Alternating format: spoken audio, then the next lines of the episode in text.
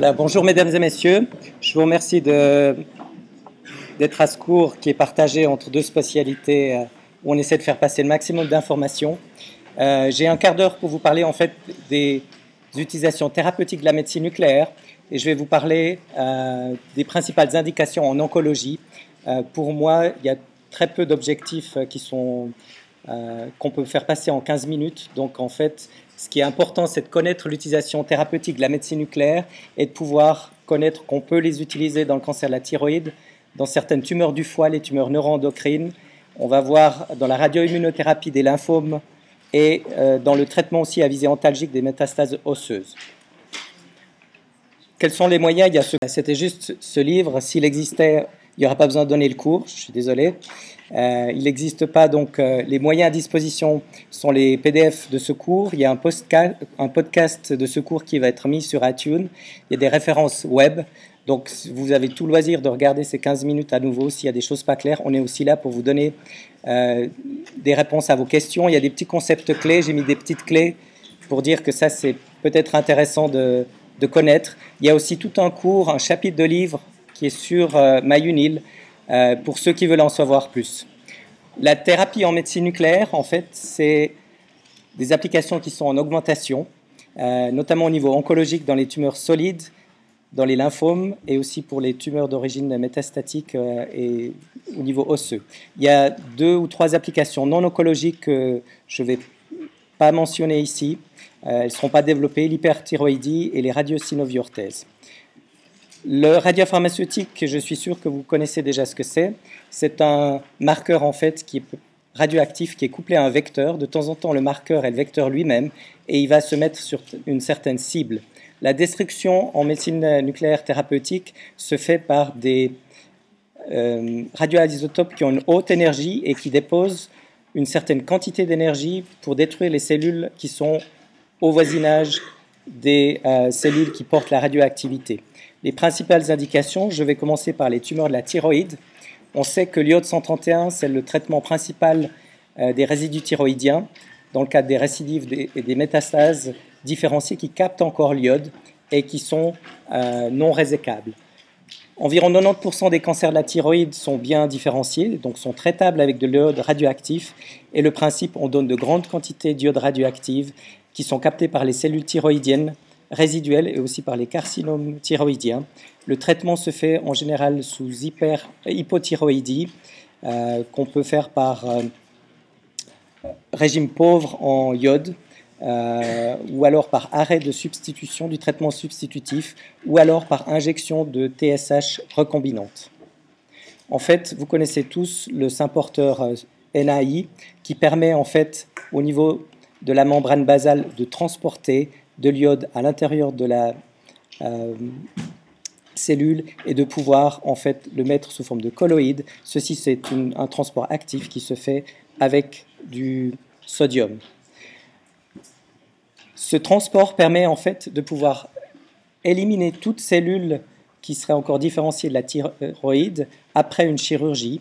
Et ceci, ça se fait au moyen d'iode radioactive de grande quantité, environ 3700 mégabecquerels diodes qui sont donnés à chaque fois. Et la plupart du temps, on fait plusieurs traitements. Ici, par exemple, vous voyez, après une chirurgie, il restait quand même de la thyroïde résiduelle avec la présence de métastases ganglionnaires. Après le deuxième traitement, on peut observer encore quelques métastases. On en observe encore après le troisième traitement. Et le quatrième traitement nous permet de voir que le patient a été traité. Le suivi se fait par thyroglobuline, euh, qui est générée uniquement dans les cellules thyroïdienne. Si on les a toutes détruites, euh, la thyroglobuline revient vers zéro. On la suit aussi au cours du temps. Ça nous permet de détecter s'il y a des récidives. Euh, au niveau du foie, on sait en fait que la vascularisation des tumeurs, elle dépend essentiellement de l'artère hépatique, tandis que le foie normal, lui, euh, tire sa vascularisation de la veine porte. ce faisant, on peut traiter en fait certaines tumeurs hépatiques primaires ou secondaires, comme les métastases hépatiques euh, du cancer du côlon ou du sein, à l'aide de microsphères qui sont injectées, mais directement au niveau de l'artère euh, hépatique, et qui viennent se distribuer en fait à l'intérieur des cellules tumorales qui ont en fait une vascularisation plus développée par rapport au foie normal. Ceci permet en fait de contrôler euh, et de donner une certaine qualité de vie avec un traitement euh, qui peut être euh, peut-être impossible à faire par chirurgie parce que trop distribué. Par exemple, ici, on vous montre un patient qui avait plusieurs tumeurs au niveau hépatique avec en fait des tumeurs au niveau du foie gauche et des tumeurs au niveau du foie droite après injection de millions de petites sphères en fait qui sont toutes porteuse de radioactivité. Cette radioactivité a un parcours moyen d'environ 2,4 mm et comme vous le voyez ici, on les retrouve en fait au niveau des micro-vaisseaux euh, intrahépatiques. Ça permet en fait d'amener sous contrôle une certaine quantité de ces métastases. Elles disparaissent pas toutes, mais ça permet de maintenir la maladie et peut-être d'offrir deux années de vie à des patients qui, sans cela, seraient condamnés en quelques mois. Et ceci peut se faire à l'aide d'une ou plusieurs injections. On peut traiter aussi les tumeurs neuroendocrines. Le but dans les tumeurs neuroendocrines, c'est des tumeurs qui poussent très lentement. C'est le contrôle des symptômes et de la douleur. Ça permet d'améliorer la qualité de vie, de stabiliser la maladie. Et si la maladie était très faible au départ, on arrive peut-être essentiellement à faire une réduction du volume tumoral, voire inhiber la sécrétion d'hormones et éventuellement peut-être une rémission complète. Souvent, euh, le volume tumoral est trop important et on arrive juste à contrôler les symptômes qui, somme toute, euh, en quelques 5 ou 10 ans, échappent quand même à ce traitement. On a deux types euh, de radiotraceurs qu'on peut utiliser pour les tumeurs neuroendocrines. On peut utiliser la MIBG, qui est un analogue de la noradrénaline, qu'on utilise volontiers dans les neuroblastomes ou les phéochromocytomes, euh, voire les paragangliomes, ou le cancer médulaire de la thyroïde. Ce radiotraceur est couplé à l'iode 131, et on en a un autre, en fait, euh, qui se met sur les tumeurs qui sont gastropancréatiques et qui expriment le récepteur spécifique à la somatostatine. En général, c'est le sous-type 2. Et les tumeurs qui expriment ce récepteur peuvent être traitées avec de fortes doses euh, de produits radioactifs qui émettent des électrons, en l'occurrence ici, l'yttrium 90, et qui va détruire toute cellule qui se trouve à 2 mm euh, de l'activité. Ici, on vous montre par exemple une diminution des euh, métastases euh, et des tumeurs hépatiques qui étaient visualisées ici, d'un patient qui avait une tumeur neuroendocrine. Euh, on s'aperçoit qu'il faut plusieurs cycles ici. Au bout de quatre cycles, on a en fait une diminution des marqueurs comme la chromogranine ou d'autres marqueurs comme la phosphatase alcaline. Et ceci, on peut le lier à une diminution des métastases qui sont visibles ici au niveau du CT, avec une réduction, voire pratiquement une disparition des euh, métastases qui étaient précédemment visibles. Il me reste parler, euh, je dois parler encore de deux types de thérapie. On va tout d'abord parler de la radioimmunothérapie. C'est quelque chose qui est en augmentation depuis ces dix dernières années et qui consiste en fait à traiter avec des anticorps monoclonaux qui se fixent spécifiquement sur des cibles, et ici en l'occurrence le euh, récepteur CD20 en combinaison avec d'autres cytotoxiques ou de la chimiothérapie et qui permet de traiter les cellules qui comportent ces anticorps tout en épargnant les autres cellules qui ne comportent pas ces anticorps. Essentiellement, on peut traiter les récurrences ou les rechutes de lymphome de bas grade de la lignée B, des cellules folliculaires et transformées, parce que si vous vous rappelez dans le développement en fait de ces cellules de la lignée B, on a l'expression de ce CD20 au niveau euh, pré-cellule B et au niveau de cellules B activées, alors qu'elles ne sont pas sur les cellules euh, souches, euh, ce qui permet en fait de conserver les cellules souches du patient et de traiter uniquement les cellules comportant le lymphome et la maladie.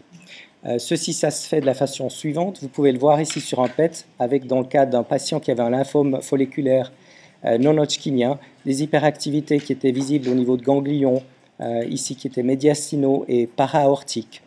ce patient a eu une dosimétrie avec ses anticorps anti-CD20 qui permettent de mettre en évidence en fait une bonne distribution et une captation spécifique de ces cellules tumorales avec l'anticorps. et cet anticorps est ensuite couplé à de l'yttrium pardon, radioactif qui délivre de nouveau une certaine dose d'énergie dans les cellules qui sont au voisinage. et ça permet en fait de traiter. On peut comme ça augmenter le, taux de traitement environ jusqu'à 85% euh, par rapport à des patients qui n'auraient que 55% euh, de réponse. Donc c'est quelque chose qui est euh, bénéfique pour les patients. Et juste ici pour vous montrer, on a des nouvelles thérapies qui sont en train d'être instituées. Ici, on a par exemple une comparaison entre un traitement standard pour le lymphome folliculaire. Ce traitement standard comporte en fait 6 à 8 cures de chimiothérapie, euh, qui sont des cures de chimiothérapie intenses, euh, éventuellement avec la chimiothérapie de maintenance ou d'intensification. Et vous voyez ici qu'au bout de 4 ans, on a à peu près la moitié des patients euh, qui sont décédés, alors qu'avec un traitement d'anticorps radiomarqués qu'on ferait de façon initiale, qui sont radiomarqués à lieu de 131, on arrive à obtenir le même taux de survie, voire des survies améliorées par rapport ici, par exemple à 8 ans, pour une injection euh, qui nécessite en fait de maintenir le patient à l'hôpital une dizaine de jours. Donc vous pouvez voir qu'on a euh, un potentiel de pouvoir traiter ces maladies euh, énorme et bien sûr c'est quelque chose qui pourrait être associé, la probable association du traitement standard et du traitement d'immunothérapie permet encore de gagner en fait probablement un certain pourcentage. Et ça, ce sont des essais qui sont en cours actuellement. Par rapport aux métastases osseuses, pour terminer, on sait que environ trois quarts des, patients avec un cancer avancé finissent par avoir des douleurs, euh, en majorité euh, dues à des métastases osseuses. Et ces douleurs sont en général euh, difficilement traitables, voire les douleurs qui sont intraitables diminuent beaucoup la qualité de vie des patients, avec une réduction de leur mobilité, une, anorexie, voire une anxiété, et une antalgie qui doit être faite avec des opiacés, avec tous les effets secondaires euh, que vous connaissez. Le principe, en fait, d'utiliser euh, les radiopharmaceutiques, c'est de les coupler avec des radiotraceurs qui se captent de préférence dans les métastases osseuses environ 15 à 20 fois plus que dans l'os normal. Et on a deux, trois radiotraceurs comme le strontium ou le samarium qui peuvent être utilisés. Et euh, ce qui se passe, comme vous pouvez le voir ici chez un patient qui a de multiples images euh, d'un cancer de la prostate euh, disséminé, qui commence à être douloureuse. En partie, le mécanisme est encore inconnu, mais on pense qu'il y a une déposition en fait de l'énergie directement dans les cellules métastatiques euh, sans en tuer beaucoup. On n'a pas vraiment un, effet euh, cytotoxique sur les cellules tumorales, mais on peut tuer pas mal de cellules autour de ces cellules métastatiques, en fait tout le stroma tumoral. Et ce qui se passe, c'est qu'on diminue la production de cytokines euh, et on a plutôt une interruption de la signalisation humorale de la douleur. Donc ça marche par une interruption des signaux qui transmettent la douleur. D'ailleurs, on n'a pas trop d'effet dose dépendant. Donc on peut donner une certaine dose. En doublant la dose, on n'enlève pas plus les douleurs. Juste pour terminer, je crois qu'on pourra répondre encore à, quelques questions si vous en avez.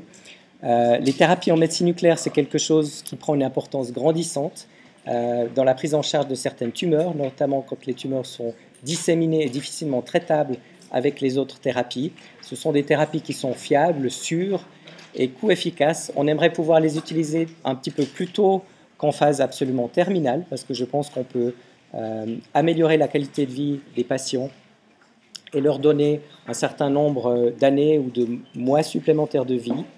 Euh, et ce choix des traitements radiopharmaceutiques se fait en fonction de ce qu'on veut faire. Suivant les tumeurs, on peut être seulement palliatif. Pour d'autres tumeurs, on peut être curatif on l'a vu. Les traitements peuvent être locaux lorsqu'on injecte au niveau de l'artère hépatique euh, ou systémiques, et les succès sont variables en fonction du type de cancer et de la localisation.